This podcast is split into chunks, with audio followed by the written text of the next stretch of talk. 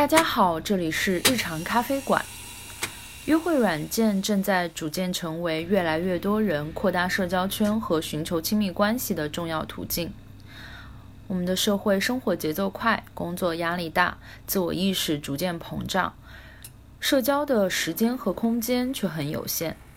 看似提供了更多选择和可能的约会软件，是否能让亲密关系变得更简单、更丰富、更真诚呢？我们在接下来的几期节目邀请了生活在不同城市、拥有不同性别和年龄的约会软件使用者们，来跟我们分享他们的故事。嗯，可以先分享一下最初使用 dating app 的一些期待吗？从一三一四年就开始用了。你觉得生活中的人都很无趣，然后大家都带着标签或者带着评判去看彼此，没有办法真正打开。然后你希望在 dating app 上面能够去遇到深刻的了解和认知彼此的人。嗯，有没有遇到过什么有趣、难忘或者很惨痛的经历？哎，其实蛮多的。我有个前男友通过 dating app 认识的，我觉得他是我生命中非常温暖的一段回忆，因为他陪了我。抑郁的那段时间，我记得我我即使跟他分手了有一年多，我都到下一段感情了。我有一天早晨，我突然醒过来，想起。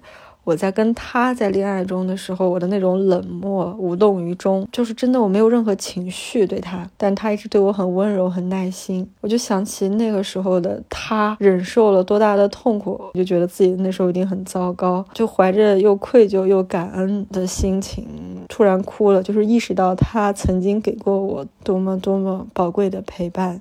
他现在已经结婚生孩子了，就是做爸爸的时候，他还蛮开心的，就是跟我分享，我还给他发了红包，因为我刚工作也很担心，说你是不是存款不多啊？你不要给我发那么大的红包，我只领一半吧，就是还彼此关心嘛，对，会给你这种感觉，就江湖之中有情有义的人还真的是挺多的。就有的人可能觉得 dating app 上面人就是为了约啊，然后 for one night，或者说这种关系很脆弱，人和人之间的信任很难建立。我的体验就是，当你真的是带着真诚的心打开去和另外一个人连接的时候，你真的能够获得这种比较真诚的关系吧？对。诡异的经历就是那种头像是照片的人。如果你你你玩 dating app 的最终极目标是想和人生活中见面的话，你用照片有什么好处呢？不知道为什么我比较蠢吧，然后我用微 我用 dating app 的方式，就是会选那种比较贴近我本人的照片，就太过美的照片我都不想用，会担心给人心理落差嘛，然后但也不会丑了，就一般线下再去见到真人的时候，对方会可能还会蛮开心的，真人的气质或者动态会比照片更美，所以一般来说，真的会跟我线下见面就再跟我去聊天，我们一般都会有一个蛮好的体验。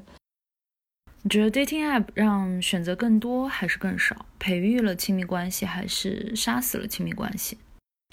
我认为它既不能培育亲密关系，也不能杀死亲密关系。就是我很喜欢的一个古早的网络小说《第一次亲密接触》里面有一句话叫做“虚幻的不是网络，而是人性”。我觉得它对于 dating app 也是同理，或者说 dating app 没有能力去影响你的亲密关系。说如果你是个有建立亲密关系的人的话，dating app 就是给了你更多的建立亲密关系呃可能的选择对象。如果你是一个没有建立亲密关系能力的人的话，给你再多选择对象，你也没有办法建立亲密关系，因为它是一个鼓励人们去展现自己性魅力，以及鼓励人们呃发生浪漫。遭遇的地方，人们会带着某种幻想、美好的想象，就像一个酒吧。你说酒吧里头能有真爱吗？酒吧里头肯定有真爱。你说酒吧里头真爱的几率有多大？我觉得这不是一个几率的问题，而是说你是个怎么样的、怎么样的人的问题。嗯，有没有什么想跟大家分享的 tips？Dating app 可能给人们带来的误区，就是在一个那是一个充满着荷尔蒙的网络空间，人们去营造自己的性魅力，你也很快能够 match 上一个人，然后人们都很冲动，希望很快获得一种美好的体验。确实，你能够很快去获得一个非常强烈的快乐的体验，无论是说艳遇啊，还是。For one night，我觉得它是一种非常美好的亲密体验，但是就是它不是亲密关系。它把这个获得亲密体验的门槛降低的话，那你就可能会觉得我这么容易获得亲密的快感，你会忘记去努力培育你的亲密关系，去就是人们的惰性嘛，就是更容易去尝那种简单的快乐、低付出的高回报的东西。所以我觉得，哪怕是在早期浪漫感受非常强烈的时候，你也要清醒的知道，就是它不等于一段所谓的亲密关系。你想要一段亲密关系，你要做的功课，你要付出的沟通，无论如何都是不可以逃过的。即使你们一见钟情，然后两情相悦，身体上又无比的匹配，就是情侣之间该有的那些不浪漫的沟通啊，我不理解你啊，然后这些东西都会有。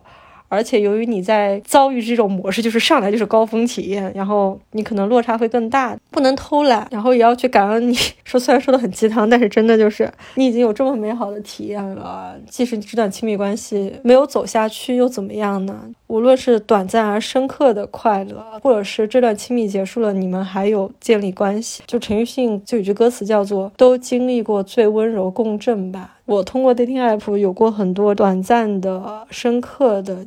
亲密和温柔，他们不一定发展成了亲密关系，但是他们在那个时期提供了亲密的体验和一个人对我的陪伴，我都觉得他们非常美好。这也就是为什么我觉得我是一个能玩 dating app 的人。所有的关系都有它的形态，而且你会遇到和你有着同样默契的人。我觉得这是他最美好的地方，就是他给你一个空间去寻找，因为他是一个不去定义我们的关系是什么样的，他所创造出来人和人关系中最好的那个部分。使用 dating app 对你的生活状态或者感情观有什么改变吗？非常有，因为我我年轻的时候的情感观就非常的叛逆，主流的恋爱关系，我不觉得那是唯一的幸福的道德正确的。那是唯一的可以被祝福的恋爱关系。嗯，我觉得只要是真诚的两个人彼此之间真心的陪伴的、短暂的、长期的，无论什么样的相爱，我觉得它都是美好的。所以我觉得 dating app 是在我还没有勇气向我身边的认识的熟悉的人去出柜，我有这样的感情观的时候，我可以通过 dating app 那样一个虚拟空间去践行我的感情观。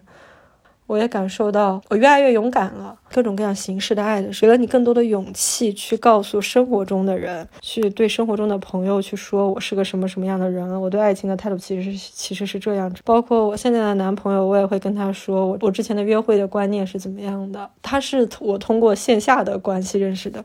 对我非常接纳我自己那个部分，然后他也非常接纳过去的我。嗯，好的。还有没有其他任何想说的？感情就亲密关系这件事情，真的是，它没有一个公式，就没有一个标准说你们该怎么样相处就是好的。它唯一的标准就是你自己内心的感觉，在跟这个人的关系中，是不是感受到被爱、被尊重？你是不是感受到被爱和被尊重这件事情，没有第二个人可以评判。比如说，亲密关系中人该怎么样做，怎么样做，怎么样做？我其实我觉得这些都是外在的形式。就是我们要对爱这件事的形式和模式有更丰富的想象力，以及我们要对爱有更敏锐的感知和去相信。当你感受到爱的时候，你的身体、你的整个身心都是知道的。感受到爱是人的天赋，没有人没有这个天赋的。感受到爱的时候，你的生命就是扩张的，以及你感受到你自己是在生长的，你自己是在被滋养的。你只要相信你自己这个感觉。然后去追寻属于你的那个爱的形式就好了。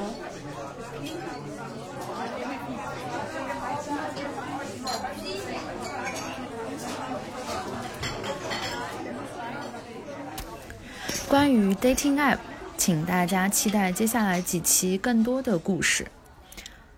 我们是一家躲在咖啡馆的市场研究公司。欢迎大家来日常咖啡馆做客，跟我们分享你的日常故事。